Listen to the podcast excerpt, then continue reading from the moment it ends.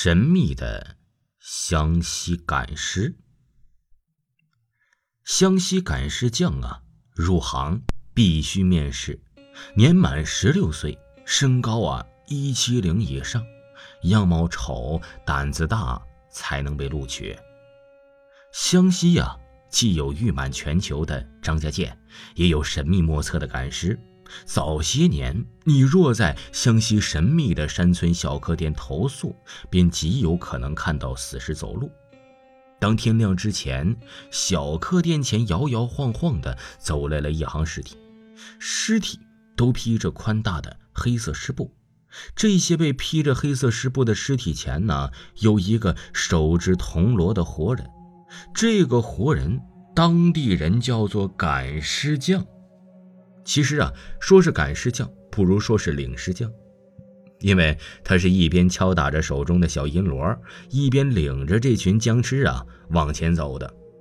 他不打灯笼，手里摇着一个摄魂铃，让夜行人避开。通知啊，这有狗的人把家里的狗给关起来。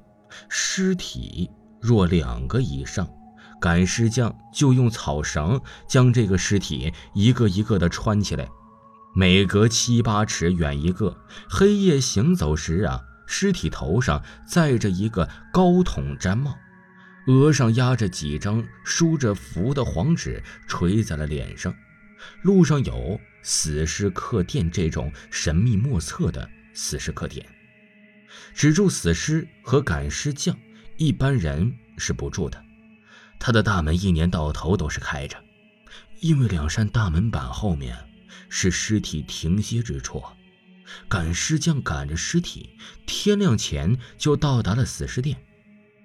夜晚悄悄离去，尸体都在门板后面整齐的一墙而立。遇上了大雨天都不好走，就在店里啊停上了几天几夜。这湘西民间自古就有赶尸这一行业。学这行业的必须具备两个条件：一呀是胆子大，二是身体好，而且必须拜师。赶尸匠从不乱收徒弟，学徒由家长先立字据。接着，赶尸匠必须面试，一般来讲要年满十六岁，身高一七零以上，同时啊还要有一个十分特殊的条件，样貌要长得丑一点。赶尸匠啊，先让应试者望着当空的太阳，然后旋转，接着突然停下，要你马上分辨东南西北。倘若分不出，则不能录用，因为你此时不分东南西北啊，就说明你夜晚赶尸时啊分不出方向，不能赶尸。接着，赶尸匠要你挑东西，挑担子，因为尸体毕竟不是活人，遇上了较陡之高坡，尸体啊。爬不上去，赶尸匠啊就得一个一个的往高坡上背和扛。最后还有一项面试，这就是赶尸匠将一片桐树叶放在了深山的坟山上，黑夜里让你一个人去取回来。只有这样才能说明你有胜任赶尸匠的胆量，这三关呢才能顺利通过了，你便取得了当赶尸匠学徒的可能性。赶尸匠的家里跟一般农民一样，照样日出而作，日落而息。只有接到赶尸业务时啊，他们才将自己的装束一翻，前去赶尸。他们虽赶尸，却忌讳“赶尸”这个名词，因而内行人请他们去赶尸，都说：“师傅，请你走一脚，或走一回脚。”赶尸匠若答应，他便拿出了一张特制的黄纸。让你将死人的名字、出生年月、去世年月、性别等等写在了这张黄纸上，然后画一张符贴在这张黄纸上，最后将这张黄纸藏在自己的身上。赶尸匠的穿着也是十分特别，不管什么天气，都得穿着双草鞋，身上要么穿着个青衣长衫，腰间系着一个黑色腰带，头上。戴着一顶青布帽，腰包啊藏着一包符。师傅教徒弟第一件事是画符了。这种十分奇特的符是在黄纸上用朱笔画上又像字又像画的东西。途中遇到了意外情况，便将这种奇特的符啊，朝西挂在树上或门上，有时啊也烧成灰和水吞服。同时，徒弟必须学会三十六种功，才能去赶尸。第一件功便是死尸站立功，第二件便是行走功，也就是让尸体行走自如。第三件功啊是转弯功，也就是尸体走路能转弯。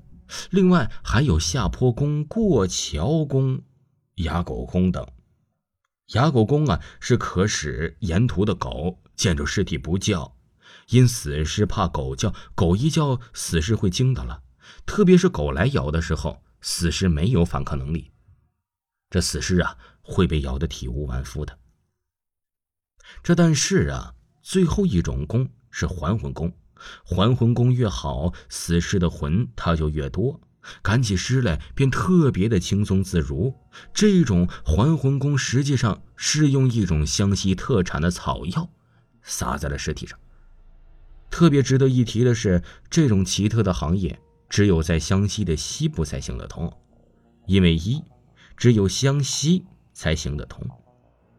它有啊死尸客店；二是只有湘西群众闻见赶尸匠的小阴锣，知道回避；三，湘西村外有路，而其他省一般都穿村而过，当然他们不会准死尸入村。